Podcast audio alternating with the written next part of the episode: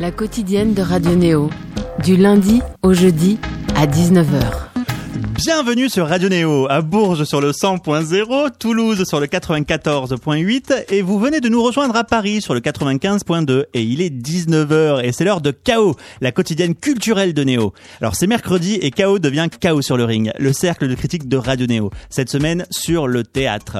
Nous avons autour de la table Rizlen Ferta, reconnue comme voix du peuple à sémenter. Bonsoir Alban.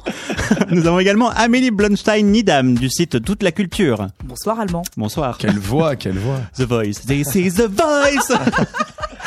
Thomas Corlin de Mouvement et de Radio Eh Néo. ben ouais, c'est moi en fait. On Alors a vous l'aurez peut-être compris ou pas, c'est une, une émission un peu particulière où on a changé, on a fait un espèce de vie ma vie. Donc je suis devenu présentateur et Thomas est devenu chroniqueur parce qu'il faut bien l'avouer, je n'avais vu aucune des pièces. Et puis que euh, Thomas, c'est un peu la dernière de Chaos sur le ring, spécial théâtre en tout cas. Seront Indeed. Indeed. Euh, seront discutés ce soir plus ou moins dans l'ordre parce que tout le monde est complètement bourré et n'a pas forcément vu les mêmes pièces, mais c'est pas grave. En gueule de bois, en gueule de bois. en gueule de bois. Nous avons donc Narlas des Rémini Protocole, et non pas Rémini Proctologue. Ça tombe totalement à plat cette blague. Jusqu'au 17 novembre au MC 93 de Bobigny. Nous aurons donc ensuite la Plaza del Conde de Torrejella qui a joué en octobre au centre Pompidou à Paris. Nous avons ensuite Casiniente de Daria De Et Antonio Tarianerini qui jouait au théâtre de la Bastille à Paris et sera repris à la Comédie de Valence. Nous avons ensuite Boxing Paradise de Stéphane Olry et la revue Éclair qui jouait au MC 93 de Bobigny. Et pour finir, Sopro de Thiago Rodriguez, bientôt au théâtre de Chelles et au théâtre de la Bastille à Paris.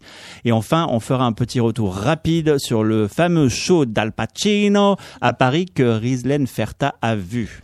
Le soir est également réalisé par Mathurin Rioux. Exactement.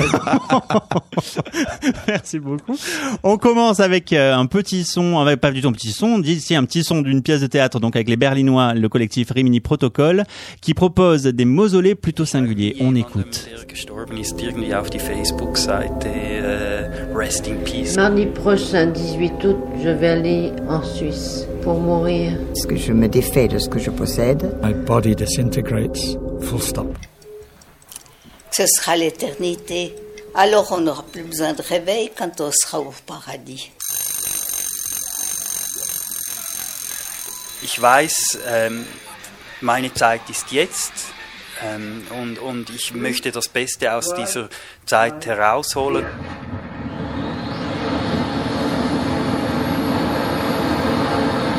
Peut-être je ne vais pas devoir grandir.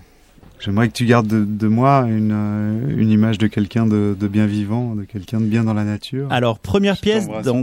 Chaos sur le ring, les Berninois de Rimini Protocol, qui réinventent le deuil et le recueillement dans Narlas, une installation performative à découvrir actuellement au MC93 à Bobigny. Si vous avez toujours rêvé d'une tombe et d'un mausolée un peu original, ils ont ce qu'il vous faut. Une dizaine de personnes se sont portées volontaires pour desi- designer elles-mêmes une petite salle à leur mémoire que l'on visite à tour de rôle. À l'intérieur, un texte et un décor censés représenter qui ils étaient et ce qu'ils ont fait de leur vie. Alors, Rizlen Ferta et Thomas Corlin, le- vous avez vu cette pièce. Est-ce que ça vous a plu? On va peut-être commencer par ouais. Rizlen. Euh, oui, cette pi- pièce, je l'ai effectivement vue. Donc c'est une pièce sans acteur. On appelle ça plutôt une installation euh, plastique. Euh, c'est, on arrive, c'est du théâtre, on peut dire déambulatoire. Euh, on arrive, il y a huit portes. Dans- derrière chaque porte se trouve un portrait de, de personnes euh, en fin de vie qui sont déjà décédées ou vont l'être peut-être bientôt. Oui, parce qu'on a certaines, on ne sait pas s'ils sont déjà décédés ou pas. En Oui, fait. parce que comme ça se passe en Suisse, Mhm. euh, donc là-bas on a le droit à, Oui. à l'euthanasie, ce qui n'est pas le cas en France, euh, pas encore en tout cas. Et euh, non, donc moi euh, j'ai passé un, un moment euh, spécial, ça part de la mort, mais j'étais pas triste en, en, en partant. Donc il y a huit portraits, deux m'ont m'ont touché, celle de la dame qui voulait être chanteuse, une Strasbourgeoise, une ancienne secrétaire qui a toujours euh, voulu être chanteuse. Donc il y a ce portrait et euh, de ce que j'ai lu comme interview après la pièce, après être sortie de la pièce, c'est que cette dame-là, il l'a interviewée, il l'a rencontrée deux semaines avant avant qu'elle euh, décide de partir. Et euh, donc, euh, donc cette personne n'est plus là, elle est décédée. Et l'autre, l'autre portrait qui m'a le plus touché, c'est le papa euh, qui a une maladie rare et qui parle à sa fille parce qu'il va pas la voir grandir. donc, donc voilà. Donc ces deux portraits m'ont vraiment touché, D'accord. donc émouvant. On n'est pas dans le voyeurisme du coup, on Pas est dans quelque tout. chose de plus plus humain, sincère. Ah non, on n'est pas du tout dans le sensationnel ou voyeuriste. Non, non, pas du tout. On est, on est, on est touché. Après, c'est bien sûr, c'est, c'est pas très gai de parler de la mort, mais Oui. euh, on n'est pas non plus dans une tristesse infinie parce qu'on ne connaît pas certes ces personnes, mais on est touché parce qu'on va tous passer par là. Mais l'idée, je trouve. euh, du collectif berlinois Rimini Protocol, c'est de, de parler de la mort et de, de, de prendre l'initiative d'aller vers des personnes qui ont décidé de mourir pour quelque raison que ce soit et de et de donc ils, ils discutent avec eux il y a vraiment un, un vrai travail On se demande comment ils font d'ailleurs, Oui, vraiment, voilà. parce que si quelqu'un va vous approcher comme ça pour pour en fait Ouais. avoir un mausolée à vous-même dans Après, une pièce de théâtre, une sorte de une sorte de création comme ça scénique, c'est délicat. Je sais pas si tout le monde dirait oui. Enfin, je sais pas si vous c'est pour ça qu'il y a des euh, volontaires Mm. ensuite il n'a pas vu que des personnes qui laisser décéder il y a aussi des qui veulent mourir Oui. pardon sinon ça veut rien dire sinon euh, Non mais c'est très bien. Non mais si- si- sinon il y a aussi il a fait le ils ont fait pardon le travail d'aller voir euh, tout ce qui est euh, embaumeur, tout ce qui est sociologue. Il y a même un, témoignage d'un neurologue euh, dans ce dans ce mausolée. Donc donc il y a vraiment un travail de fond. C'est pas juste des personnes qui veulent qui veulent partir de ce monde. Et Narlas qui qui veut dire laisser après. Le travail de fond de ce collectif, c'est surtout de savoir qu'est-ce qu'on laisse après nous, que ce soit quelque chose de matériel ou d'immatériel. Donc c'était c'était vraiment ça le, le sujet premier du de. Je vais dire Oui, de, de- la de- pièce, mais de cette in- installation, de cette euh, Mm. proposition euh, plastique. Tu en as pensé quoi toi Thomas du Ben coup? justement, ce, ce que tu dis justement de qu'est-ce qu'on laisse après nous, ben en fait, euh, t'as un peu des moments où t'as envie de te dire, ben non, préféré ne rien laisser. Parfois, parce que finalement, ces petites salles comme ça, qui sont un peu gadgets dans le fond, c'est censé un petit peu résumer toute une existence comme ça, et c'est quand même, enfin, ça semble très très trivial en fin de compte, quoi. Surtout qu'il y a des salles qui sont assez kitsch, hein, dans le fond, esthétiquement parlant, notamment celle du neurologue, qui d'ailleurs dit beaucoup de choses. Enfin, c'est peut-être celle que j'ai que j'ai préférée. C'est un peu de mélange de l'espace euh, en mode très très kitsch euh, à l'ancienne. Non, j'ai plutôt, moi, je, on peut pas. Enfin, c'est une, bonne création, ça c'est clair. C'est, intéressant et franchement, je trouve qu'il faut qu'il faut aller la voir. Je l'avais vu en Suisse où justement euh, Vidi. pour le Avidi, oui, au- dans le festival programme commun l'année dernière, où justement, bah, c'est un relief euh, assez particulier puisque la question de l'euthanasie, donc qui est Ouais. qui est autorisée là-bas et quand même toujours. Enfin, ça, ça les travaille beaucoup chaque année au festival de programme commun à Vidi, euh, à, à Lausanne. Il y a toujours une pièce qui parle un petit peu de ce, ce sujet-là. Je dirais que je, enfin, cette évocation de la mort comme ça, euh, inévitablement, on tombe un petit peu dans le pathos, même si c'est pas fondamentalement Je triste. suis pas d'accord. Il y a un petit pathos quand même, je trouve à certains moments. Il y a un peu ce truc. Enfin, il y a comment dire ça, ça joue un peu trop sur l'émotion. Je trouve de temps en temps. Mais c'est euh, l'émotion, forcément. On, Ouais, ouais, mais je me rends pas on, compte vraiment de ce que ça dit. euh, il y a Voilà. émotion. Oui, alors, Rislaine est toujours dans le côté positif et là pour vous démonter le moral, vous chers auditeurs, vous allez également mourir vous aussi. Oui, oui, oui, mais après, c'est, enfin, justement, je me demande vraiment Non, mais là, ce que même ça. pas, on va, on va mourir. Ils ont décidé de mourir. Oui, Un- un- voilà, un- un- ils ont décidé de, de, de choisir leur mort. Oui, la- oui, la bien sûr, de cette euh, façon-là, de c'est- cette façon-là, c'est assez euh, beau. je- Ah, je trouve, Amélie euh, veut chose, dire ouais. quelque chose, même si elle n'a pas vu la pièce. question. Oui, je- comme je n'ai pas vu la pièce, je vous pose une question à tous les deux, mais j'arrive pas à comprendre. C'est pas une pièce pour moi. Enfin, Il n'y a pas de comédien. hein. C'est des vidéos? Oui, voilà. Ma question, c'est c'est des vidéos, c'est des. Playmobil. Enfin, un texte, on soit on entend un texte, soit tu vois une vidéo, soit tu te retrouves par exemple dans un bureau. Je me souviens plus, c'était un couple. je préfère dire installation Ouais, plastique. c'est des installations, ouais. que théâtre. Mm, tout à que fait. théâtre sans comédien, pour moi, c'est pas du théâtre. Sauf si c'est. Bah, c'est un long débat, là, faut tu- pas tu- lancer là, là, tu n'as pas Vous raison. avez trois heures. Mais euh, oui, et puis en fait, donc tu te retrouves à aller, en fait, tu attends dans une petite pièce, tu vois, comme ça, puis après, au fur et à mesure, tu vois, tu peux y aller par deux ou trois ou quatre personnes par euh, par petite pièce Oui. à chaque fois qui symbolisent. En fait, ch- chaque personne a vraiment décidé ce qu'elle voulait laisser, tu vois, au monde, euh, la manière dont elle voulait qu'on se souvienne éventuellement d'elle, tu vois. Donc t'as un peu ce truc, là, il y a, ça pose un peu la même question d'éthique aussi, parce que bon, bien évidemment, tout le monde est tout à fait, euh, euh, comment dire, euh, consentant, mais ça pose un peu la même question que la que c'est la vie euh, de Mohamed El Ouais. Khatib aussi. Donc c'est peut-être là que la pièce est, euh, est assez intéressante, c'est dans ces zones un peu dans. Ils non, parlent non, il parle de, la mort. Il parle de la mort, mais c'est, mais c'est dans cette manière de, de manipuler quand même des choses extrêmement graves quand même. Enfin, c'est quand même la mort et la vie de quelqu'un. Éthiquement, c'est un peu trouble en fait, et c'est peut-être là, je trouve que la pièce est assez euh, intéressante et qu'elle sort un petit peu de ce truc un peu consensuel des, des grands sentiments, un petit peu quand même. On a ce truc, on est là, on y va comme on va dans un mausolée en fait, d'une, d'une certaine manière. Et donc, j'ai pas, quand je suis sorti de là, il y a un peu un truc gadget qui m'est resté. Et ça m'a pas. C'est la euh, forme, mais le C'est une fond- installation, en vrai, Ouais, sur la c'est- Oui, non, mais c'est la c'est- forme, qui, est- qui est forcément. plutôt intéressante, mais très souvent chez Rimini Protocol, qui travaille toujours sur des dispositifs hyper sophistiqués, finalement leur forme est beaucoup plus intéressante que leur fond. C'est-à-dire ils ne disent pas énormément de choses et, euh, Je suis pas d'accord et c'est- c'est pas très. Non, mais je, je comprends après, mais tu vois, enfin, c'est un Et peu émouvant comme ça. L'installation est toujours euh, facteur de la personne qui la voit et de ce qu'on en fait. Après, qu'est-ce qu'on en fait? Qu'est-ce que tu en as fait, toi, Thomas? Voilà, ben j'ai trouvé ça gentiment sentimental en fait, et, euh, et ça m'a pas plus que ça euh, remué sur euh, qu'est-ce que sera ma mort, qu'est-ce que la mort en elle-même, qu'est-ce qu'on laisse après nous. Ça m'a vraiment, comme je disais au début, ça m'a surtout fait dire, putain, j'avais vraiment pas envie de laisser quoi que ce soit après. hein. Genre un cinéma directement, euh, j'ai pas du tout envie qu'il y ait une vidéo de moi où je raconterais. Alors j'étais journaliste et puis alors moi, tu sais genre qu'est-ce que je mettrais dans ma salle moi, un petit truc comme ça, un plateau, un plateau radio, tu vois, et toi voilà, j'étais journaliste, je faisais de la radio, tu Donc vois, ça t'a voilà quand quoi. même interrogé, même si ça t'a Ça pas... m'a gentiment interrogé et Sur ce que tu ne euh, veux pas, en tout cas. sur ce- c'est vrai, Donc, c'est euh, plutôt, c'est plutôt, c'est plutôt pratique. C'est déjà beaucoup. Et euh, après, surtout, moi, ce, ce qui m'amuse un petit peu dans ce dans ce théâtre-là. Et puis, on, alors, tu sais, pas très souvent maintenant, théâtre- dans, dans les créations scéniques, on a un peu des thématiques qui sont celles de euh, l'après-apocalypse, ce genre de choses, etc. L'anticipation, la SF. Là, j'avais quand même un petit peu l'impression d'être bloqué dans un épisode de Black Mirror, hein, quand même. Non, rien à voir. Ah bah, quand C'est on se retrouve bloqué dans cette petite, Non, euh, mais quand on se retrouve dans, cette petite pièce comme ça, en train de regarder, donc on a on a des écrans, c'est hyper kitsch, ça fait vraiment euh, Black Mirror, quoi. plutôt non parce que euh, Ouais, pour moi Black ouais, ouais. Mirror c'est une série que j'adore Oui. c'est avant-gardiste ça parle du de notre futur Oui. là c'est plutôt Oui, leur là c'est maintenant. Là c'est maintenant. C'est Et puis ça a déjà morts. lieu. Et ça a Donc déjà voilà. lieu. Oui, surtout qu'en plus on a un écran géant. On est, on est accueilli par un écran gérant où on voit en fait toutes les, enfin comment est-ce qu'on appelle ça, une sorte de décompte de toutes les morts euh, sur la planète. Je sais pas s'ils l'ont refait pour euh, toi. Tu sais, genre tu vois une une map monde en fait et tu vois tous les endroits où il y a des gens qui meurent Oui, euh, ça, ou c'est des trucs comme ça. le film avec Poulvord quand il est quand il est Dieu ça, m'a fait penser à ça Et Mais- Doris Lane, qu'est-ce que tu en as tiré de cette expérience? Qu'est-ce que Tu, aurais fait participé, toi? T'aurais participé? Ta- Si Rimini Protocol était arrivé comme ça pour te proposer de faire un mausolée dans Narlas mais j'ai pas envie de mourir déjà Comme tu le disais tout à l'heure, ça va tous nous arriver. Ça Oui. va tous nous arriver. Oui de mourir mais là c'est des personnes qui ont décidé de mourir Oui, donc Oui, mm, sûr. pour l'instant j'en ai pas envie Oh, allez, Rislaine euh, fais un effort merde C'est ça Pour le spectacle Pour vivant, Radio même Néo, fais-le pour nous, quoi Euh, non, j'ai trouvé ça très intéressant de d'entendre euh, ce que les personnes voulaient laisser. Mm. Donc après leur choix de mourir, ils ont décidé de mourir. Ils ont aussi décidé de témoigner de ça. De... Mm.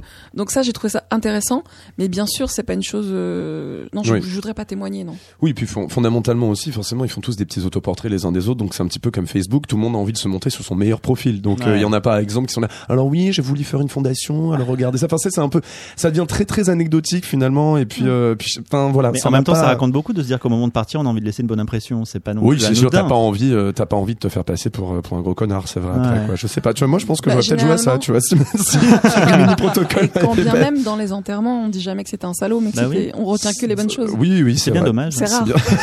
C'est- non, après, né- néanmoins, je trouve que c'est une pièce qui vaut la peine d'être vue parce que, bah, déjà, les, les dispositifs de Rimini Protocol, ils sont quand même toujours euh, intéressants en soi-même. Voilà. Même si dans le fond, c'est très, euh, bon, ça joue quand même les sentiments, hein, je veux dire, tu vois, c'est, Mais le- mais en pas même temps- sentimentalisme. Je suis pas d'accord. Comment parler Ah, de la mort et d'euthanasie et de témoignages de personnes qui ont décidé de mourir sans Ouais. que ça soit légèrement un petit peu Ouais, euh, ben tu vois là par exemple dans c'est dans la vie euh, dans c'est la vie on nous parle de deuil dans c'est la vie de Mohamed El Khatib au contraire il arrive à justement ne pas du tout être dans les sentiments bon évidemment il y a des gens qui chialent parce que c'est hyper intense et puis que forcément d'entendre des gens en train de parler de leur suicide de Ça leurs parle enfants de et qui. C'est vrai, c'est vrai, mais après c'est juste Du la question, cette thématique de la mort, pour le coup, elle est beaucoup plus, enfin je dirais pas joyeuse, hein, c'est un peu un grand mot, d'accord, pour euh, Narlas, mais euh, il y a une, il y a une pudeur, il y a pas vraiment de pudeur en fait, je trouve dans euh, dans Narlas. Et c'est ce que j'ai aimé moi, la, Ouais. la barrière de, de la pudeur. À partir du moment où ils ont décidé de mourir, Ouais.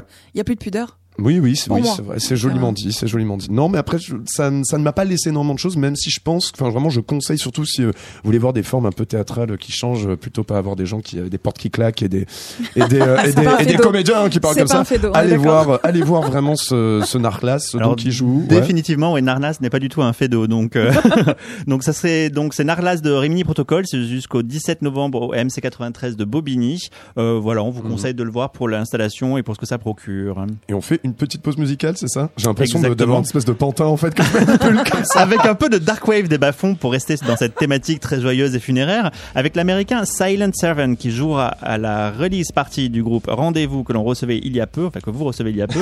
ça se passera à la machine, je, je suis schizophrène en fait, hein. et ça se passera à la machine du Moulin Rouge à Paris. On écoute un extrait de son album à venir.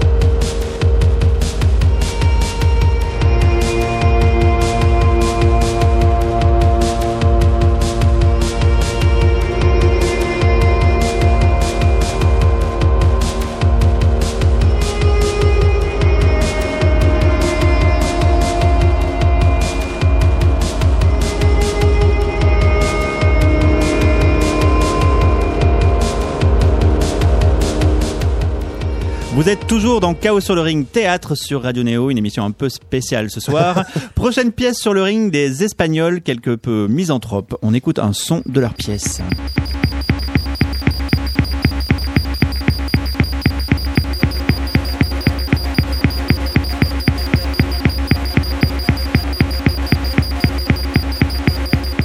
C'est une sorte de son pour épileptique, on est bien d'accord. Je sais pas si la pièce est comme ça, mais en tout cas, ça promet. Alors, c'est El Conde des Torrefiel. Qu'est-ce qui se joue dans l'espace public aujourd'hui? Comment interagissent les citoyens? Qu'est-ce que peut le théâtre? Voici quelques-unes des questions que posent, non sans sarcasme, les Espagnols de El Conde del Torrefiel dans leur nouvelle pièce La Plaza. Je parle pas du tout espagnol, c'est ridicule.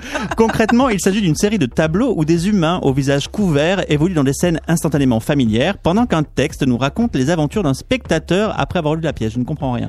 Rislaine Ferta et Thomas Corlin l'ont vu au centre Pompidou. Alors déjà, qu'est-ce que c'est que cette pièce? De quoi ça parle? Et comment ça s'est passé pour vous?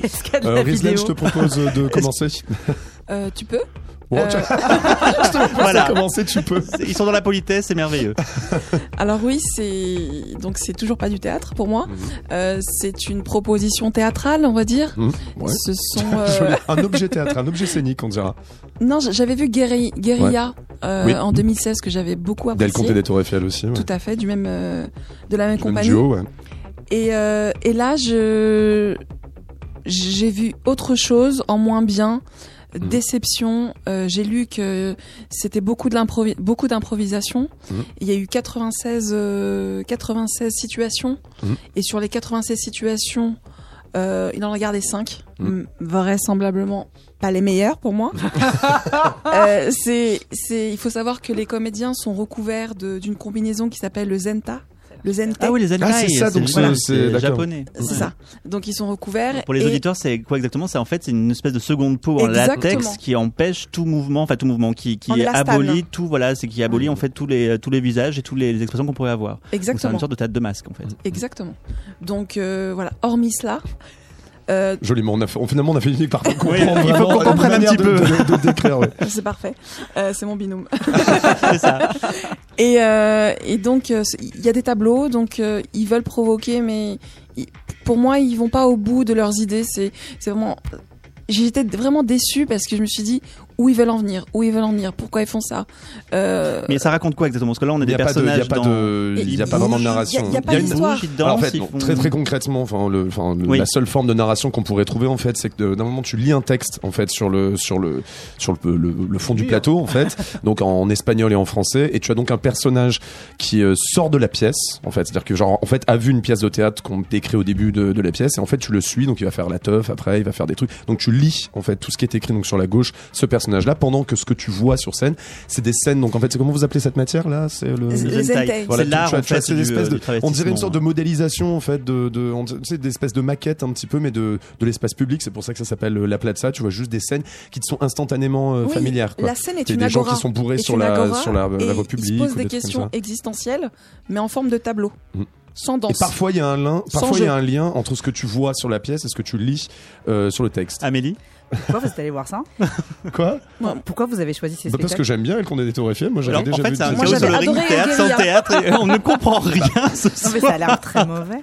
Non, Non, non, parce non, que c'est pas mauvais. alors, Le si Zentai, on c'est hyper connaît, passionnant, euh, euh, Rodrigo euh, Garcia, Ouais. Ah oui, on il connaît. s'inspire beaucoup de, de lui, sauf qu'il manque euh, les cojones de Rodrigo. Que que- veulent dire coronesse, ce mot étrange, Reslane Peux-tu nous le traduire? Non mais Châtaigne. Joli. non non mais il, il manque il, il manque il propose des choses donc ils veulent parler de de choses existentielles des questions existentielles certes mais euh, pour moi ils vont pas au bout. Ils se réfrènent c'est dommage parce que dans Guérilla ils allaient vraiment au fond. C'était vraiment intensif. Ils proposaient des choses. Et là ils reculent. Ils proposent rien. Moi j'étais vraiment déçue Alors moi je sais pas, je, je dirais oui et non en fait, c'est-à-dire que vraiment en soi c'est exactement le type de théâtre qui me parle, vraiment là ce- cette plaza d'El Tour Eiffel, c'est exactement le type de truc que j'ai envie de voir. Enfin vous me connaissez autour de la table, Mhm. formellement ils, ils tentent des trucs. Le début de la pièce est fantastique et malheureusement tout tombe après. C'est-à-dire qu'en fait, euh, Fantastique. il te- dès- ah vraiment là, le début de la pièce, moi, tu ça veux une aurait- ça aurait pu de fantastique non, mais ça aurait vraiment pu se résumer à ça. Et vraiment, le début est extraordinaire. C'est-à-dire qu'ils imaginent, on se retrouve dans ce qu'on ce qu'on identifie instantanément comme un, comme une sorte de euh, comment dire de, commém- de places commémoratives à des attentats.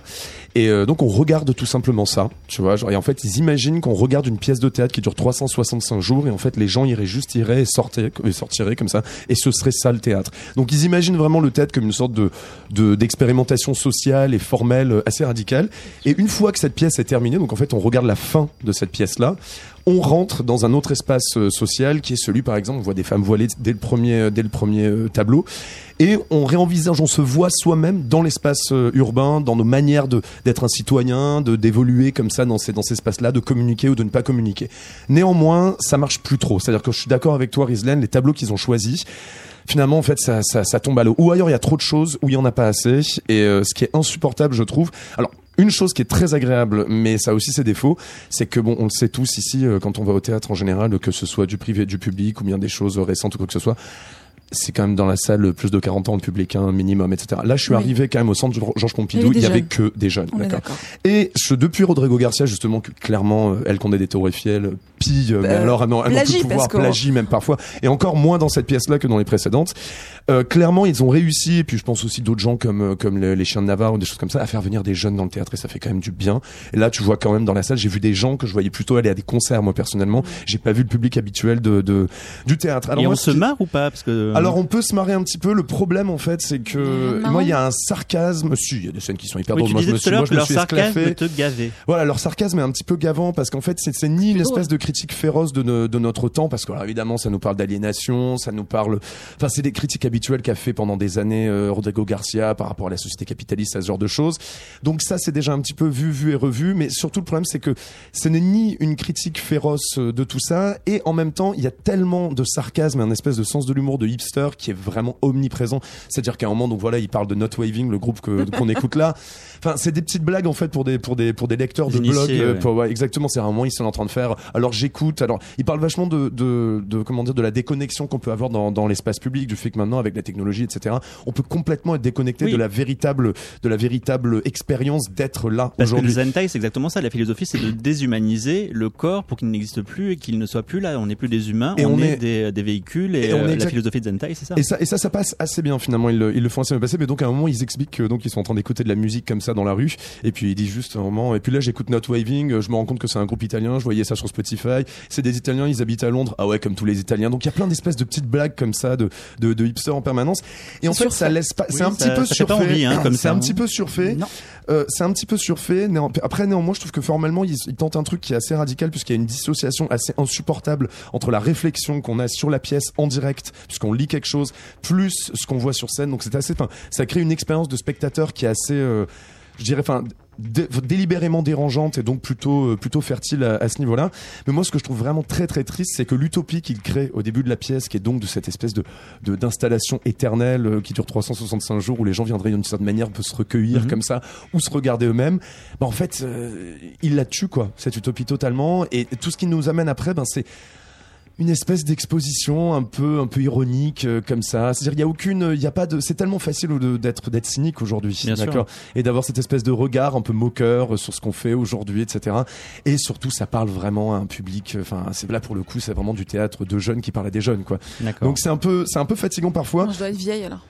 non mais c'est puis moi peut-être aussi peut-être que j'ai un petit peu j'ai un petit peu j'ai un petit peu vieilli aussi peut-être par contre et ce qui me dérange et c'est vraiment là où je trouve qu'ils font vraiment une erreur alors que pourtant ils pourraient vraiment avec le, le minimalisme et le, le- le radicalité esthétique c'est qu'ils ne laissent pas de place au spectateur pour se faire sa Pas du tout. sa, sa, sa réflexion quoi ben, t'as l'impression d'avoir une voix off en fait On il y a vous un côté main, petit fait, peu moraliste et pourtant et pourtant c'est exactement ce que je déteste dans un certain théâtre français qu'on a aujourd'hui c'est le théâtre extrêmement politique et puis qu'elle a et qui gueule hein, vous savez de quoi je parle vous aimez bien tu vois Pas tout le temps. vous voyez mais, pas du euh, tout, vous voyez pas du tout qui je parle, hein, d'accord. Mais bref, et ben malheureusement, c'est-à-dire que eux, ils font exactement le contraire, mais au final, ils font pareil. C'est ça. C'est-à-dire qu'en fait, ben non, ils te laissent pas de place. Et j'en ai marre que tu me dises ce que je dois penser, tu vois, avec cette espèce de donc de texte qu'on lit, donc de ce spectateur qu'on est. Donc il y a une sorte de mise en abîme permanente.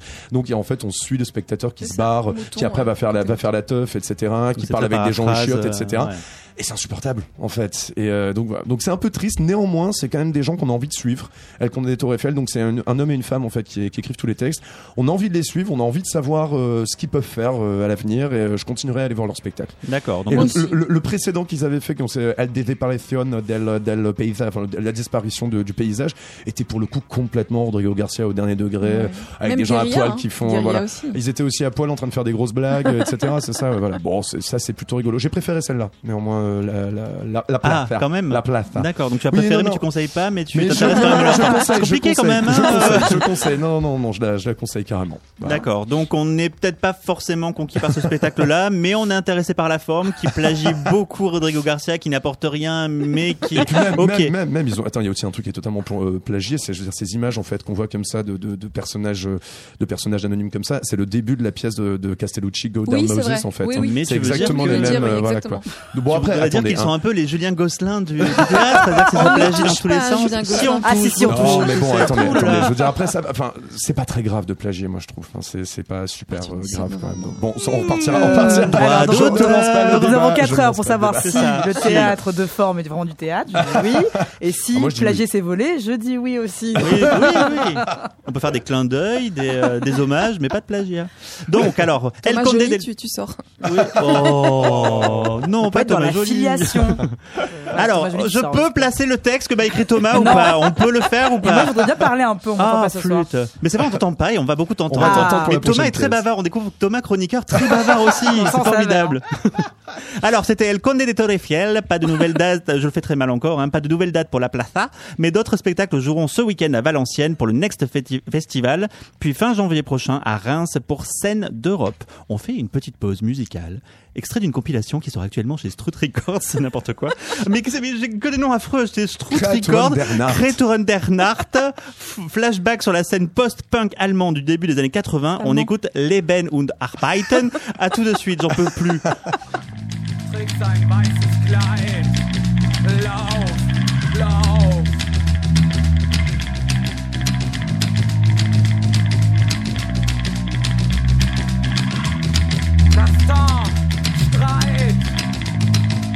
And I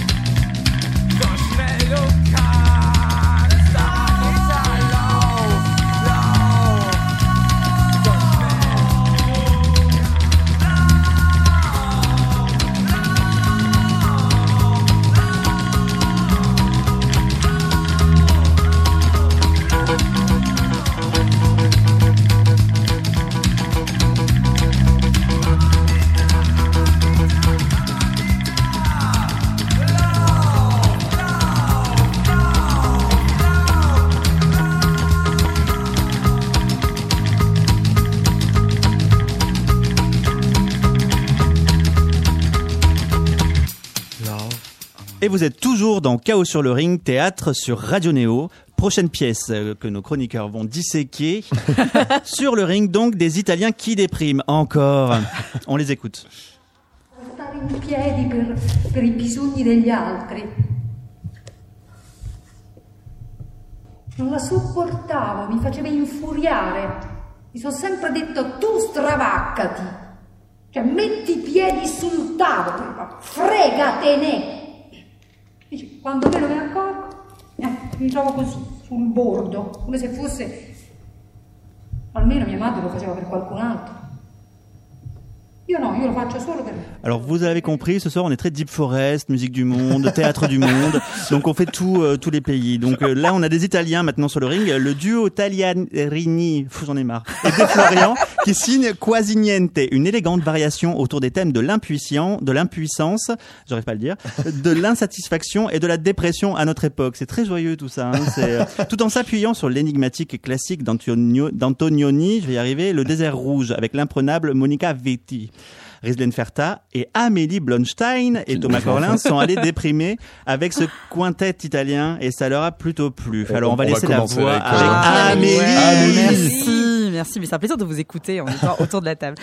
Alors, la déprime en italien, c'est bien. Et ça sonne juste. Et surtout, euh, moi, c'est un spectacle qui m'a qui m'a beaucoup plu. Euh, c'est un spectacle qui n'est pas triste du tout, même s'il parle que de déprime. Donc, on est face à des euh, à des comédiens qui ont qui jouent chacun un rôle d'âge. Ils ont 20, 30, 40, 50, 60 ans. D'ailleurs, c'est comme ça qu'on les appelle le quarantenaire, Le quarantenaire, exactement. le Ils sont, ils, ça, ils jouent leur rôle d'âge. Je sais pas comment le dire Ouais. autrement. Et ils racontent chacun comment ça va mal à l'âge qu'ils ont là maintenant, et ça va mal pour tout le monde. Et du coup, ça va bien parce qu'on se sent moins seul quand on va mal avec eux. Euh, L'adaptation euh, d'Antonioni, elle est évidemment très libre, ce que Oh, il y en a du- presque pas. hein, Oui, c'est non ça. Ah non, je trouve pas qu'il y en a pas. Ah ouais? J'ai trouvé, moi, qu'il y avait juste. euh, Oui, c'est ils en ils en parlent quoi. Oui, voilà. Non, en fait, en fait, ils gardent l'image. C'est-à-dire que ce qu'il y a dans le désert rouge, c'est la position des corps dans Mm. un espèce de désert comme vrai. ça. C'est ça, oui. Et c'est vraiment la scénographie, c'est qu'on a des corps qui sont déjà le spectacle commence comme ça. Les comédiens sont derrière un filtre et ils arrivent un par un euh, sur scène. Et sur scène, il y a un fauteuil rouge qui ressemble beaucoup à un divan de psy où ils s'asseyent et tour à tour, l'un dit est-ce que je peux prendre ta place? Et c'est vraiment, on est vraiment dans une séance d'analyse. C'est-à-dire, Ils viennent et puis et puis ça va pas. ils Donc, racontent ils, comment ils ça va racontent pas. chacun leurs problèmes, c'est Oui. ça pour Ouais. nos auditeurs, ils comprennent, ils, sont vraiment là-dedans dans une dans un circuit ouais. de personnes Oui. qui viennent Ils raconter racontent, leurs quoi. leurs Ouais. problèmes. Sauf qu'au fur et à mesure, ils sortent donc de derrière le filtre et ils sont tous sur scène. Un, un par un, ils arrivent et à la fin, ils sont les cinq sur scène. Et euh, donc du désert rouge, euh, le duo italien garde euh, donc ces images-là, la musique, mais pas les chansons qui sont pour le coup des, euh, des chansons originales qui ont été écrites par euh, deux des comédiens. C'est un spectacle qui m'a beaucoup plu, euh, qui est lent, qui est assez classique dans sa forme. hein. Là pour le coup, euh, on a du théâtre, théâtre, une adresse au public. euh, Enfin, oui, là, là, on s'y retrouve. C'était le festival d'automne. On était entre vieux, pas de problème. d'accord, tu veux dire qu'il n'y a pas de vidéo, qu'il n'y a le pas de tenue d'automne aussi bizarre. pour Balcon des Tours Eiffel. Il n'y a hein, pas de vidéo. Il y a une très, très, très belle lumière. J'ai pas noté quelle Ouais. était la lumière. C'est sublime. Et pour le coup, on retrouve la lumière dans- dans- d'Antonini. Mm. Et c'est un spectacle qui, en sortant, m'a fait du bien. Euh, ça m'a fait du bien de voir des gens qui allaient mal. Voilà. Donc tu veux dire que véritablement de manière scénique, ils ont vraiment cherché à reproduire un petit peu le ce qui faisait la sève du film euh, dont c'est tiré, d'accord. Tu parlais Ah, d'éclairage qui reprend un petit peu Ah les oui, scènes. oui, oui. Donc c'est un vrai hommage. Ah oui. Est-ce du plagiat? Non. Bah Pas non, du parce qu'ils le disent pour le coup. D'accord. Non, non, et puis pour le coup, pour le savoir, faut chercher. C'est-à-dire, euh, Mm. moi, moi, en écrivant mon article, euh, je- parce que j'avais un gros doute sur les chansons qui étaient chantées. Je me dis, mais c'est pas tiré du film, et j'avais un doute. Donc je me suis regardé un bout du film avant de comprendre que du coup, les chansons avaient été écrites pour le spectacle. Et c'est en revoyant euh, des extraits du film que j'ai réalisé à quel point il avait tiré comme ça une lumière, une position décor. C'est quand même euh, par touche et c'est très élégant. Ah oui, c'est très élégant comme spectacle. Oui, surtout que la musique, en plus, enfin, les, les chansons sont, euh, sont interprétées par la vingtenaire. Et euh, si- s'il n'y avait pas ces morceaux-là, il y aurait un truc extrêmement pesant, en fait, dans la pièce, qui finalement, enfin, c'est un peu pesant, mais, mais pas à ce point. Tu veux continuer, Rislen Oui, bien, euh, C'est pesant, ouais. C'est pesant. Alors Rislen apparemment est moins emballé. Euh, c'est mitigé. C'est mitigé parce que euh, on a cinq comédiens, on a cinq monologues. Il n'y a pas de. voilà, ils, ils peuvent s'adresser à des personnes. Moi, ce qui m'a. C'est pas du vrai théâtre pour moi. Non, je rigole. Bon, euh, c'est quand même vraiment là pour le coup, c'est extrêmement théâtral. C'est très théâtral. C'était une boutade. Mais elle était très bonne. Est-ce que tu peux la refaire d'ailleurs? Oui. Merci. À la pause. Et- non, non, non. Ce que je veux dire, c'est que ce qui m'a agacé, c'est les monologues euh, de chaque comédien. Donc, certes, c'est la dépression qu'ils nous racontent, ch- chacun à leur, euh, à leur tranche d'âge. Euh, parfois, c'est- très drôle. Enfin, je me suis reconnue à la vingtaine et trentaine pour l'instant. Ça, ça arrivera pour les autres. Et ça arrive très vite. Voilà. Ah oui, oui, tu Trop peux vite. Et euh, non, donc ça, ça parle beaucoup. Donc euh, ça aussi, ça, ça parle beaucoup. Parfois, parler pour parler, c'est ce qui m'a un peu agacé. Mais euh, moi, ce que je ne supporte pas au théâtre, c'est les comédiens qui s'équipent d'un mi- micro s'il n'y a pas de live. Donc si c'est une comédie musicale, je veux bien qu'il y ait un micro. mais quand c'est un théâ- quand c'est du théâtre, un comédien doit porter la voix. Oui, surtout le théâtre de la Bastille n'est pas bien grand. donc, On est d'accord. Fais attention à ça. Moi, Ouais, je oui, ne supporte Mais tu as absolument raison. Moi, ça m'agace euh, les comédiens qui portent un micro pour porter un micro. Bon, certes, il y a une chanteuse. Bon, ça, elle, euh, elle Non, peut mais c'est- chanter c'est à une jauge voix. de 400 places, quoi. Max, c'est encore Ouais, en plus, j'exagère Oui, en 300. plus, on est, on est assez proche de, la ah scène. oui, ouais. 300. Ouais, ouais. Donc, euh, donc, C'est étrange, je sais pas pourquoi. ça m'agace. moi, C'est pas justement pour travailler sur la voix du, cinéma. C'est l'idée. Je n'ai pas vu la pièce, mais je pourrais me dire, tiens, en mettant des micros, on cherche peut-être à, à se Il n'y a pas rapprocher d'effet de voix. De. Non, Non, il y a pas, il y a pas besoin. Il n'est pas du tout convaincu par ce petit hypothèse. J'ai essayé, j'essaie de défendre une pièce que je n'ai pas vue. Exercice bizarre, mais j'essaye. Je tente des choses. Voilà, excusez-moi. Donc voilà, c'est mitigé. J'aime, euh, j'aime le clin d'œil euh, euh, au désert rouge, mais j'ai, voilà, les monologues euh, pour faire du monologue, ça m'agace. Euh, Le côté dépressif, j'ai j'ai aimé le côté dépressif parce que c'est pas du tout euh, mélancolique ou aucune tristesse. Je suis d'accord avec Amélie Larjoin. Oui, il y a un humour noir un peu. Oui, Ouais. voilà. Tu, tu- quand tu sors, tu, tu sors de là, t'es pas du tout triste, euh, t'en rigoles encore. Mais moi, c'est le côté le micro et euh, monologue, ça m'a vraiment Donc agacé. c'est la forme qui t'a véritablement agacé sur ce, spectacle-là? Oui, vraiment. La proposition. Et pareil dans les monologues, tu trouves que ça, ça se répond pas, ça ne, c'est vraiment des, euh, des couloirs comme ça de texte qui. euh, Non, qui pas- mais parfois ça s'adresse à un personnage, mais il n'y a pas de dialogue forcément. D'accord. Donc, euh, ça, ça peut être très, très, très, très énervant quoi, au, au fur et à mesure. Donc, euh, il y a D'accord. cinq comédiens, ça dure 1h40. C'est une forme plutôt classique le monologue pourtant. euh. Très très classique. Oui, ouais. mais ça, ça pour le coup, ça, ça, ça, c'est un peu tiré aussi du film. C'est-à-dire qu'elle est seule à déprimer dans ce film. Il y a des gens autour d'elle qui essaient de la sauver de sa déprime, mais elle est quand même seule. Ouais. Quand, quand on est dans. En plus, Oui, c'est pas de la déprime, Ah, c'est je de la cinéma. Au cinéma, il y a un angle de vue, il y a, Bah, il y a, si. il y a- il y a une, il y a un cadrage et quelque chose. Au théâtre, euh, tu, non.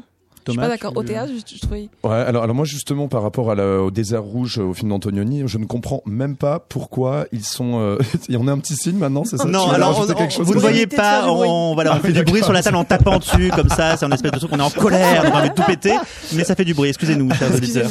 Non, juste pour revenir sur le désert rouge d'Antonioni, en fait, je ne comprends même pas pourquoi est-ce qu'il euh, pourquoi est-ce qu'il convoque ce film en fait, parce que pour moi, on n'est pas du tout. La déprime. Ben non, mais le désert rouge d'Antonioni n'était pas un film où on, en- on voyait des bourgeois en train de s'ennuyer et puis de et puis de déprimer gentiment avec leurs petits problèmes. Et, et leur- on est passé un film sur une aliénation, c'est un truc beaucoup plus métaphysique. C'était un film qui avait un discours très étrange sur euh, sur le l'industrialisation des villes comme ça. Et en fait, hein, enfin, le, ça culmine à un moment Enfin, de ils, le. ils sont le pas film- paysans ni ouvriers dans le désert non, rouge, bien sûr. Mais alors justement, dans, dans, dans le désert rouge, donc déjà il y a cette culmination où, euh, euh, où Monica Vitti à un moment a cette espèce de malaise quand elle est dans les bras, bras de son amant et qu'elle dit mais c'est les usines, c'est le décor urbain qui me rend complètement fou.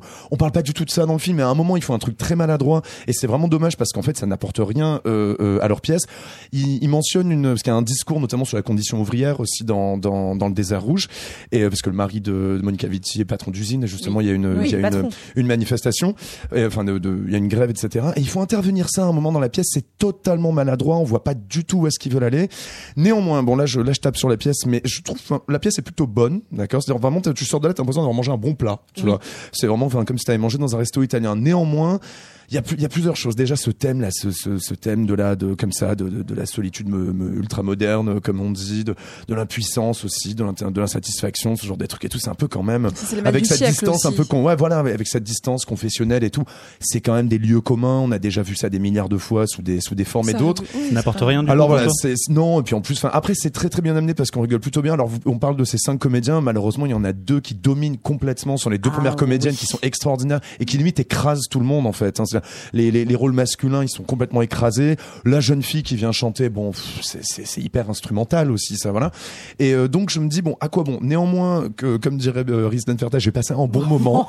j'ai passé un bon moment dans le sens où forcément c'est ça fonctionne très bien, c'est extrêmement élégant. Il y a une lumière d'une grande finesse. Après, ce qui est un peu triste, euh, c'est justement le, le classicisme tout à fait euh, assumé de la pièce. C'est que quand même à deux reprises dans la pièce, dès le début d'ailleurs, ils nous disent alors ouais, mais comment est-ce qu'on ferait pour inventer de nouvelles de nouvelles formes théâtrales? Est-ce qu'on peut réinventer de nouvelles formes théâtrales Et tu les regardes, tu fais bah eh ouais, on aurait bien aimé en fait. Tu vois, mais qu'est-ce que vous faites en fait là D'accord, c'est c'est un peu au théâtre ce soir leur truc, tu vois. Et il y a une deuxième phase aussi dans la dans la pièce où ils se posent également euh, ces, ces questions-là de comment est-ce qu'on met en scène un monologue ou ce genre de choses. Et en même temps, donc ça met un espèce de miroir sur le classicisme, euh, mais alors euh, pas tenté. Alors, alors, hein. Alors, alors le, le, le, le ça s'écoute parler. Il y a un Non, peu ce côté, euh, il y a ce côté, bah comment dire, enfin on fait, on aime bien faire ça en Italie, et en France, quoi. Je veux dire, hein, c'est c'est quand même, on est, on est des, on a un cinéma et un théâtre qui se énormément. regarde un peu le Mais nombril. ils le font, ouais, mais ils le font très bien. Ça m'a pas spécialement euh, dérangé. Et euh, après, cet écran opaque, il est magnifique. Effectivement, il retire de, de, de- du, du désert rouge d'Antonioni cette espèce de d'étrange. Il y a, il y a un, il y a un terme en anglais, je sais pas comment est-ce qu'on peut dire, c'est l'estrangement en fait. Cette espèce de truc d'être- étrangers les uns des autres, d'avoir une sorte d'étrange distance, d'être un peu Oui, désincarné. dépression. Tu vois, qui est, qui est, qui est d'ailleurs un des, un des aspects de la dépression. Mais dans le fond, bah, c'est, c'est, euh, ça m'en laisse pas grand chose, tu vois, moi, ce théâtre-là. C'est encore un gentil théâtre bourgeois dépressif euh, de, de, du, 20, du 20e et du 21e siècle, Amélie désormais. Je- Ouais. En fait, je suis d'accord avec tout le monde. Mais c'est bien, et c'est ça qu'on aime, on s'aime, en fait. euh, il faut savoir ce qu'on va voir. C'est on va voir une pièce de théâtre au festival d'automne avec une compagnie qui est certes contemporaine, mais qui Ouais. n'ont jamais jamais fait d'expérimental. Et c'est bien fait. Enfin, on peut aussi aller voir Oui, théâtre sûr. un peu Oui, oui. classique. non, non, c'est sûr. Et c'est dans le sûr. genre classique, euh, c'est plutôt Et moderne. Tu essaies de nous dire pour plutôt de- bien, il faut être un spectateur qui n'en attend pas grand chose et on est comblé. Oui. D'accord. Non, mais après, il y a beaucoup de propreté et de douceur, Non, je trouve, dans, de- cette pièce. Oui, c'est pas, le lieu de la révolution Il n'y a pas de théâtrale. prétention là-dedans. Non, non. de- ils ont, ils ont comme prétention de voir comment ils pourraient tirer un fil à partir de ce film, comment on peut faire résonner 1964 avec 2018 Mhm. et comment la déprime finalement c'est un truc un peu éternel et comment à tout âge ça peut arriver et comment voilà comment c'est comment c'est universel et c'est déjà pas mal. Ceux qui le font, ils le font bien. Ça, Oui, c'est clair. On peut, on peut c'est- pas dire On le va rester là-dessus. Ouais, Ceux qui le font, ils le font bien. voilà. Une pièce, voilà. Mais ça me va. Donc c'était Quasi Niente, qui est bientôt à la comédie de Valence. Euh, ça sera en 2019. On fait une- de nouveau une petite pause musicale avec euh, Diff YB, qui joue le vendredi Alors, 9 diff, c'est quand on dit qu'on va diffuser le morceau. Ah pardon, mais oui, Juste c'est- c'est c'est pas YB. clair, oui, bah voilà, mais tu m'as pas mis le nom dans la phrase. tu me fais des pièges aussi. Donc c'est- on va écouter YB qui joue le vendredi 9 novembre avec Bonnie Banane à la soirée Parkingston au Trabendo à Paris. Elle sera en DJ set en fait, Bonnie Banane. Mais Elle c'est est pas- super. Ouais. À tout de suite.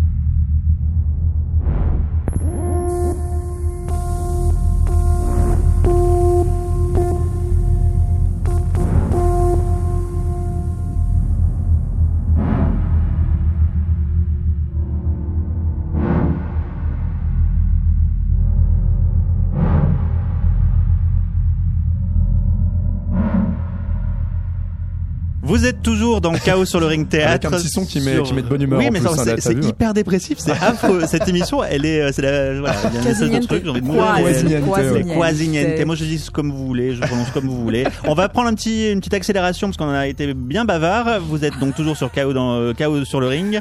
Euh, prochaine pièce donc sur le ring, eh bien justement une histoire de combat de boxe. Je sais pas pourquoi je dis ça. pourquoi Chaos sur le ring. Chaos, Ah pardon, j'avais pas compris tes blagues, excuse-moi. Je suis obligé d'assumer les blagues des autres, c'est un an. Très, c'est très dur. c'est très mauvais, je l'assume pas du tout. textes. C'est ça, mais j'ai pas, je- voilà, c'était, c'est improvisé total. hein. C'était donc au MC 93 à Bobigny et pas la MC 83 de Toulon. Ça s'appelle Boxing Paradise et c'est le résultat de deux ans passés dans un cercle de lutte à Aubervilliers. La compagnie La Revue Éclair en tire une réflexion sur la violence que Rislaine Ferta et Amélie Blonstein ont partagée. Qu'en avez-vous pensé rapidement? Je me suis ennuyée à mourir et mourir n'est pas c'est c'est pas c'est pas rien puisque ça parle du cancer. Alors c'est l'histoire euh, d'Hervé Fallou qui raconte son combat. Donc c'est c'est c'est l'allégorie avec euh, le combat, la boxe, vous savez se battre pour ça. Bref. Euh, et j'avais euh, Alban, j'avais complètement oublié. Merci d'avoir rappelé qu'ils avaient passé deux ans d'enquête. Ouais. Alors là, ça me tue. Si, si, Tout ça pour il ça, c'est ça que dit. tu essaies de Tout ça dire pour ça. Non, je me suis ennuyée à mourir. euh, C'est-à-dire, c'est- alors pour le coup, c'est théâtre classique, classique. Il joue, euh, il joue comme dans un fait d'eau. La voix est Si portée. je peux me permettre, euh, Amélie, théâtre. c'est du théâtre documentaire. Donc c'est pas si classique que ça. À quel moment c'est documentaire? C'est pas, quel c'est pas passé. What? La racaille Amélie la Wesh. What Wesh, c'est quoi du documentaire, quoi? Alors qu'en fait, on va parler très longuement de cette pièce, j'ai l'impression. Ouais, je représente tout ça. Je suis désolée. Il y a deux comédiens sur un plateau qui déclament un texte de façon méga chiante. Et il y a une vidéo derrière où on voit vrai. le club de boxe de Bervilliers. Oui, on le voit très bien. Mais en quoi c'est documentaire? Non, mais c'est comme ça qu'ils le disent. hein. Je, je juste reprends. euh, Ils se- ils se présentent je comme suis ouais. d'accord avec toi. Mais je ne suis pas- Je me suis aussi toi, euh, Je me suis. euh, comment dire? Ennuyé Oui, entre autres. Non, non, j'ai observé les scolaires. J'étais à 14 heures avec des scolaires. Et donc, c'est une pièce Ça, c'est devait- notre Islaine qui fait ça. des trucs comme ça. Qui stalke toujours le public, tout le temps. J'aime regarder Oui. les jeunes. C'est Pas pour raison Stop de, Rizlen Ferta, j'aime regarder les jeunes. Nous sommes le 7 novembre 2018. En direct à la radio. Alors ouais. c'est pas du tout mon côté pédophile, hein, je vous rassure. C'est- juste pour vous dire que c'est l'avenir, les jeunes. Donc j'aime re- j'aime regarder. Euh, C'est foutu, Rizlen. C'est foutu. ce que je veux dire. Excusez-nous, chers auditeurs. Ah là là, Alors, je m'y attendais pas à celle-là. Ne vous inquiétez pas, non, on va très vite reparler suicide, inceste, meurtre, tout de suite après. Non, pour vous dire que euh, donc j'y étais à 14 heures avec des scolaires et des collégiens principalement, et ils se sont donc la boxe, c'est ce qui les a amenés à, à voir ce, ce spectacle. Et ils se sont profondément ennuyés. C'est-à-dire que ce, Il voulait de la castagne, que, que quoi. Stéphane Orly et Corinne Miret, donc c'est c'est leur pièce, euh, l'ont écrite de façon un peu. euh, donc euh, je resitue. Donc Hervé Fallou arrive, euh, on va dire ça, ça s'appelle le purgatoire. Mhm. Ah oui, Il oui, attend un une- ange gardien. Il attend une, une place au paradis. Pendant qu'il attend sa place au paradis, il nous raconte qu'il a le cancer. Et il, il y a son ange gardien qui lui dit qu'est-ce que vous avez fait de bien, qu'est-ce que vous avez fait de mal? Ah bah là, on n'est pas dans Narlas. Hein, je... Ah non. Et à côté, Quasiniente, La sélection de ce soir est d'un plombant. La vache. Donc, ce qui, ce qui est dommage, c'est qu'il y a- vraiment une recherche sur le terrain. Il a combattu, il nous explique qu'il a combattu son cancer avec euh, avec euh, la boxe. Il a fait de la boxe, il s'est repris en main. Euh, son combat euh, cancer, il il l'implique dans son combat de boxe. Donc c'est ça, mais c'est fait tellement d'une façon Mauvaise. mo- monocorde. Pas de rythme. Il y a, il y a des projections, il y a des films, mais c'est ennuyeux. Même les est-ce jeunes. que, est-ce que tu peux parler de cette espèce de plastique euh, sur lequel sont projetés les... Se... Tu te souviens de ça? Les, les- les vidéos, elles sont projetées sur Ah oui. un, des espèces de sacs poubelles. euh, Oui, bon, ça c'est le côté écolo, je sais pas, mais je... Ça, c'est d'une laideur infinie. oui, c'était très moche. C'est- Donc, la on va en rester là. Stéphane Orly, c'était très moche. Très décevant. Mais il a d'autres pièces qui, on espère, seront meilleures, qui tourneront notamment Tunisia et Sicilia au théâtre de Chelles en mars prochain. On ira voir ou pas. Une micro-pause musicale. Avec un membre de la scène électronique Kérot, Zouli, qui joue la concrète ce 9 novembre. Extrait de l'album.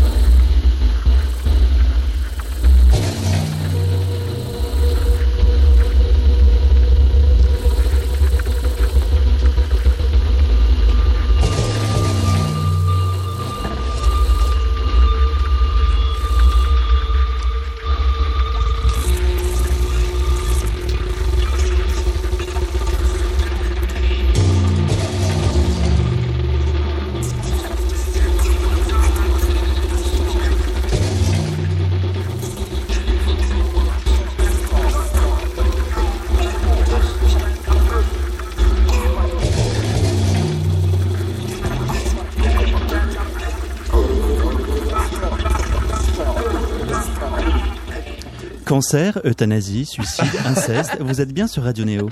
Donc, alors où j'en suis? Alors, on va terminer sur une pièce qui apparemment est plus joyeuse. Je ne l'ai pas vue non plus, je la vois euh, ce mois-ci. Alors, c'est la dernière pièce sur le ring ce soir, c'est Sopro de Thiago Rodriguez, où l'on rend hommage à ceux que l'on ne voit pas au théâtre, à savoir les coulisses, ou encore ce métier désormais rare de souffleur. Ces gens cachés qui soufflaient aux comédiens leurs répliques. Thiago Rodriguez les révèle dans cette pièce qui mêle des classiques de Racine ou Tchekhov à des anecdotes de théâtre. Rizlen Ferta et Amélie Blonstein l'ont vu. Qu'en avez-vous pensé Amélie On peut même entendre un petit extrait de la Il y a pièce un aussi, extrait, mais c'était pas marqué, l'extrait. C'est vrai que là, je suis allé un petit peu vite en va, On écoute un 10 petit minutes quand extrait. même. Vou procurá-la. Vamos, chega. Vamos.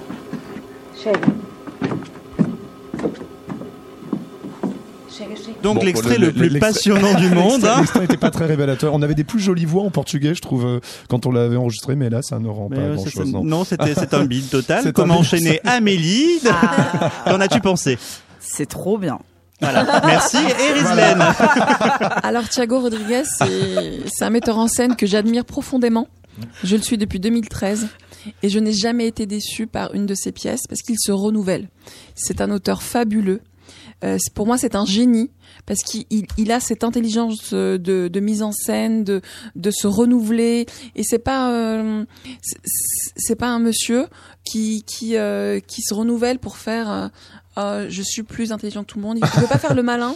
Il fait vraiment toujours dans, dans le partage et, et dans et je sais pas comment vous expliquer, mais Thiago Rodriguez, il est génial. Voilà. Et sur ce merci beaucoup de nous avoir écoutés. je veux dire, voilà, je veux donner mon avis. Alors Amélie, on t'écoute. Enfin, tu, tu as fini Riesling, je vais pas te... Bon, on va Non, rebondir. On, on l'a- On on va l'a vu à Avignon euh, 2017, pas cette Oui. année l'autre.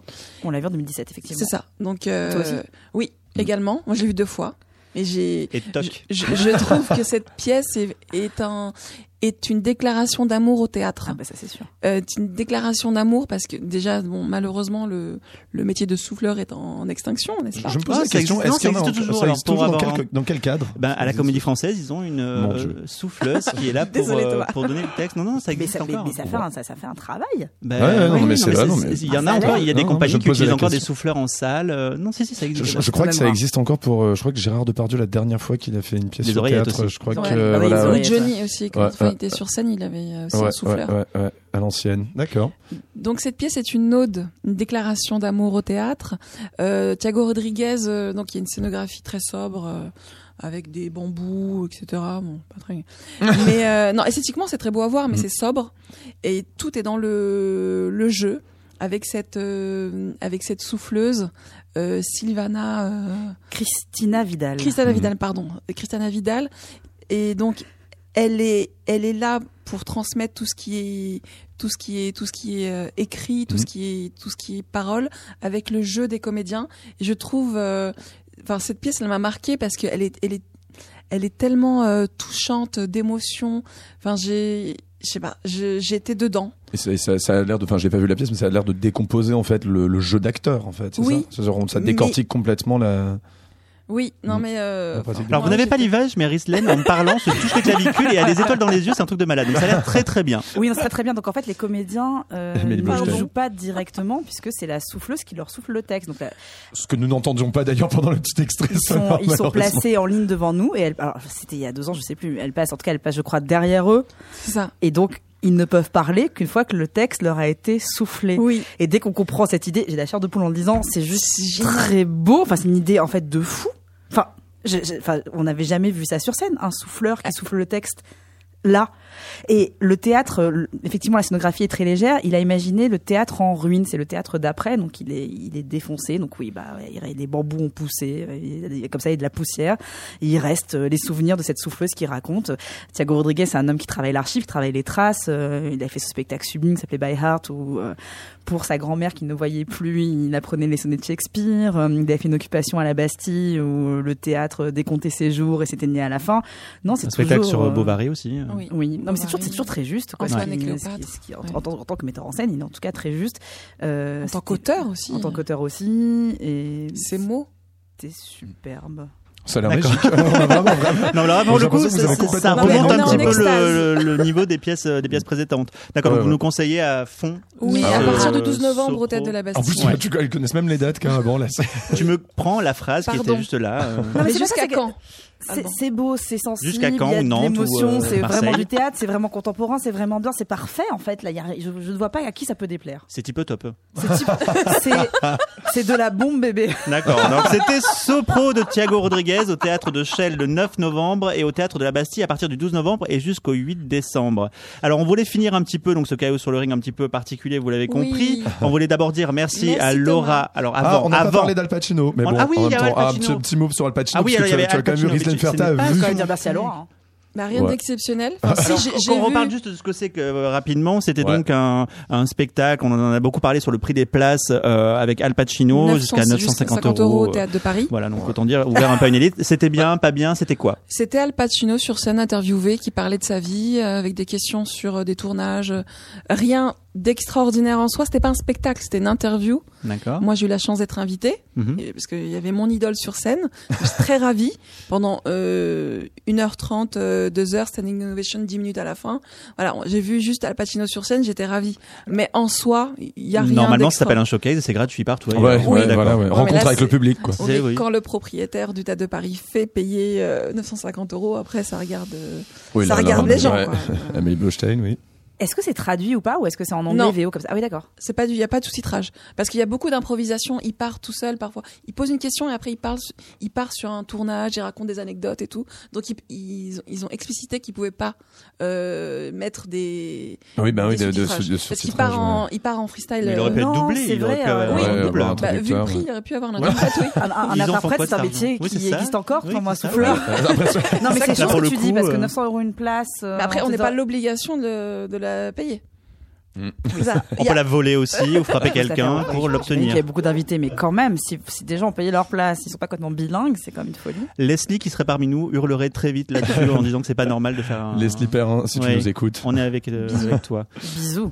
Bon, bof, en gros. Non, Al Pacino sur scène, moi, j'étais comme une gamine. J'étais, j'ai vu De Niro, j'ai vu Al Pacino, Tu je peux mourir. hein. Et Eh ben, justement, parlons-en. Donc, on voulait dire merci à Laura Aupier et Mathurin Rioux Merci. pour la réal, aux chroniqueurs Rizlen Ferta, Amélie Blonstein, Merci. Nidam et Merci. Thomas Corlin et un peu moi-même. Et on voulait donc dire que demain, KO reprend sa formule normale avec le DJ québécois Jack Green et on se quittera en musique tout à l'heure. Mais tout d'abord, merci bien évidemment à Thomas Corlin. Thomas. Merci Thomas. Et on n'oublie pas non plus Seb. Seb également, Seb. Sébastien. On pense à toi. On aime aussi et puis on vous dit un peu euh, bonne chance pour la suite et on se quitte en musique avec Jack Green euh, non, c'est pas Jacques Green, pas le du en musique, là, non. Non, c'est The Hacker qu'on va écouter. J'ai trop bien The Hacker. mais tu- j'ai plein de, de pièges je ne sais plus oh Oh, c'est écoutez The Hacker, fuck, c'est The Hacker, déchire on ces écoute.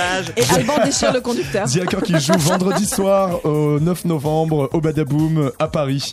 Passez une très très bonne soirée. On retrouve la playlist habituelle de. Radio Néo Bisous, juste après ce morceau de The Hacker, c'est une star quand même. We never lie, we only change our minds.